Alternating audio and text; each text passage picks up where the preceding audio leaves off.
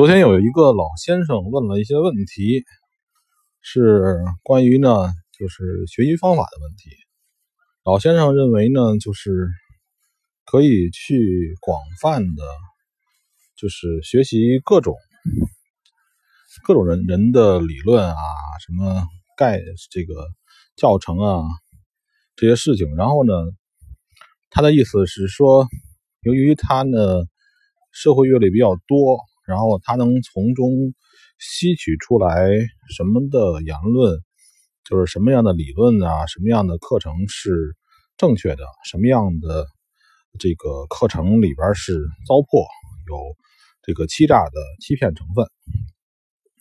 呃，我听了听，然后这个老先生呢，等他说完，后来呢，我在想呢，可能是由于中国的教育造成了呢很多呢。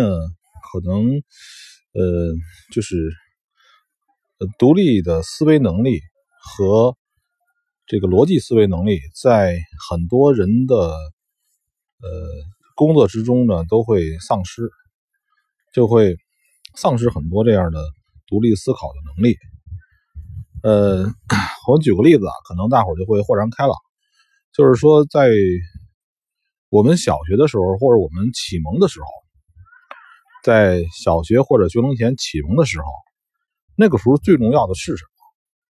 假如说我们开一门数学课，我们开一门语文课，我们开一门小学的时候的自然课，不管是任何一门课程啊，任何一门学问，任何一个新鲜事物，最开始的时候是做什么？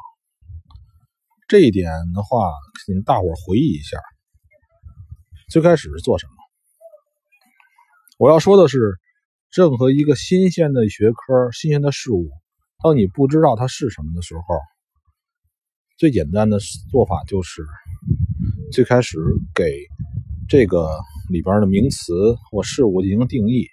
所以你看没有，就是小学生他们都有一本字典，对吧？小学学数学、学文化的时候都有本字典，这个字典何其重要，在。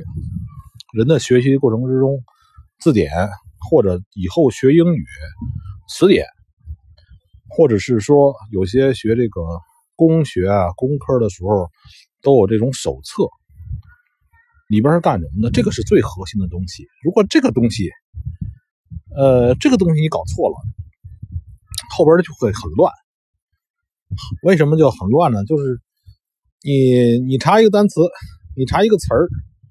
一个中文的词，比如这个叫力，这个叫咱们说物理学啊，这个叫力，这个叫做加速度，嗯，这个叫做这个这个压力是吧？这个叫做张力、加速度。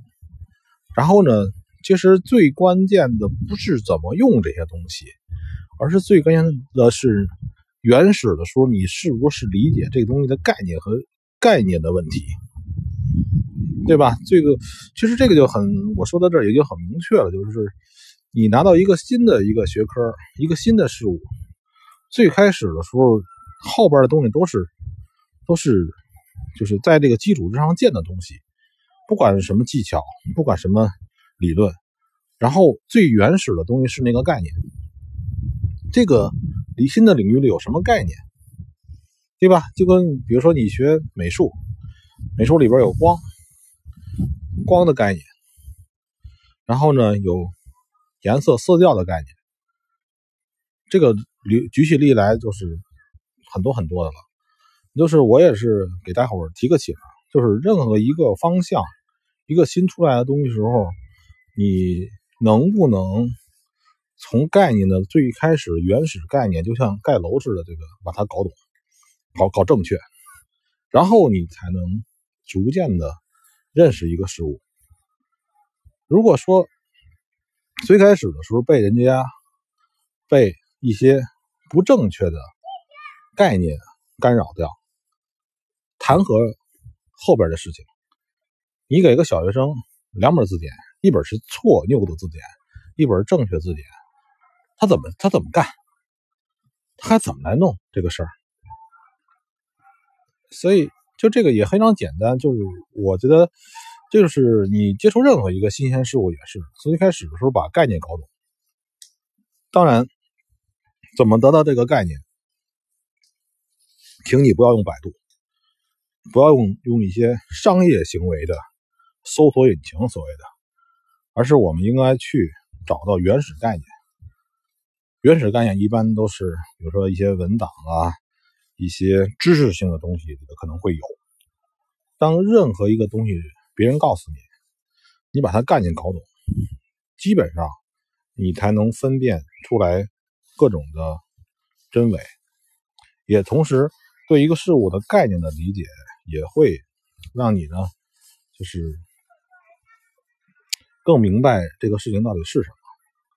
OK，这个问题呢是说给这位老大哥的，啊，你可以去搞搞概念问题，这个搞搞就是一个新事物最开始该做的事情。